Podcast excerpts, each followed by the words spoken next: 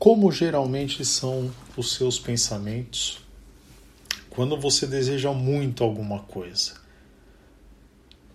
Fique inquieto, fique em paz. O que a Bíblia nos diz sobre esse tema? Para saber mais, continue conosco em mais um Palavra do Dia.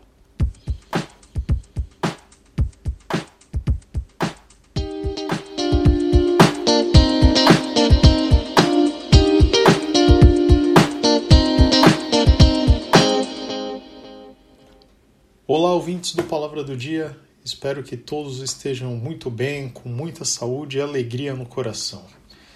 No Palavra do Dia de hoje, gostaria de refletir com vocês sobre os sentimentos que a ansiedade traz e o que a Bíblia nos diz o que fazer nessas ocasiões. Gostaria de colocar aqui só uma situação hipotética para refletirmos no momento. Imagina aqui que você está na etapa final de uma entrevista de, do emprego dos seus sonhos, onde você já consegue mentalizar, até mesmo visualizar todos os benefícios, sonhos que você conseguirá conquistar conseguir essa vaga, ou se você tem a sua empresa, você está negociando um contrato importante com algum cliente potencial que vai levar sua empresa para outro patamar e, consequentemente, a sua vida também.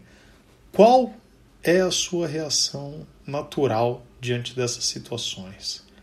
Se você respondeu sinceramente para você mesmo que você ficaria ansioso, eu te falo, não se sinta sozinho. Eu acredito que a maioria das pessoas ficaria, até porque esse ato de ficar ansioso, de esperar pelo que vai vir, é, é algo natural do ser humano. Né?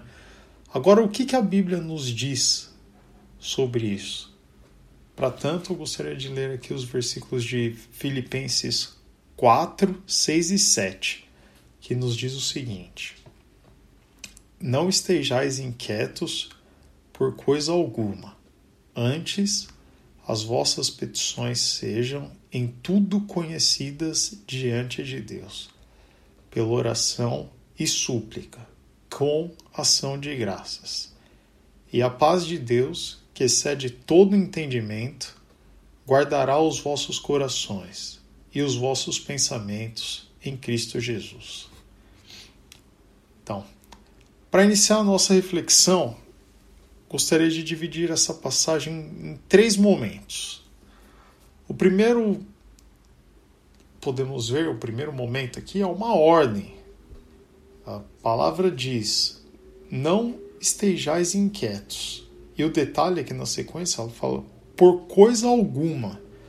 Ou seja, não há exceções, não há margens para ansiedade. Nada justifica ficarmos inquietos, ficarmos ansiosos. Mas novamente, isso não é algo natural.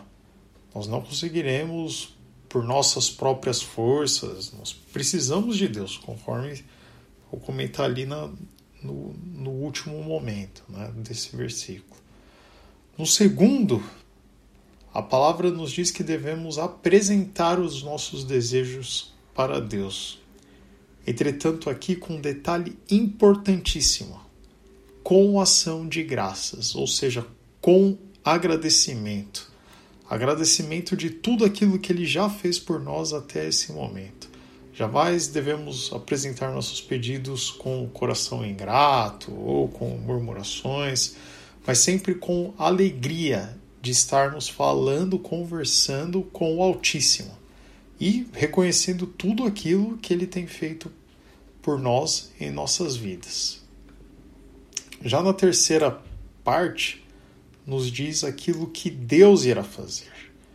Veja que o versículo 6, a palavra nos orienta quanto àquilo que nós devemos fazer. Já no versículo 7 nos é apresentado a recompensa, eu diria. Ou seja, aquilo que o Senhor vai fazer, que é guardar tanto os nossos corações, assim como os nossos pensamentos na paz dele. E não é uma paz qualquer, é a paz que excede todo entendimento. Ou seja, o desejo do Senhor é que, independente da situação que estejamos nos deparando, que tenhamos a paz dele sobre as nossas vidas e que a ansiedade não tem espaço em nossos corações e pensamentos. Agora, cabe ressaltar que isso, assim como tudo em nossas vidas, é uma escolha. Então, eu lhe convido a refletir: qual a sua escolha hoje? A escolha da ansiedade ou a escolha da paz que vem de Deus? Apenas um aviso importante, importantíssimo eu falar isso. Aqui eu não estou lhe encorajando a abandonar, não iniciar um eventual tratamento com um psicólogo ou algo nesse sentido. Muito pelo contrário, estou lhe encorajando a buscar uma saída, a não se entregar à ansiedade. E que a paz do Senhor possa inundar nossas vidas nesse processo também. Então, que nós possamos tomar essa decisão, de escolher a paz que vem de Deus, abrir mão da ansiedade e apresentar os nossos desejos ao Senhor de uma maneira pura, alegre, certos de que Ele trará essa paz aos nossos corações. Que o Senhor Deus os abençoe e até a próxima.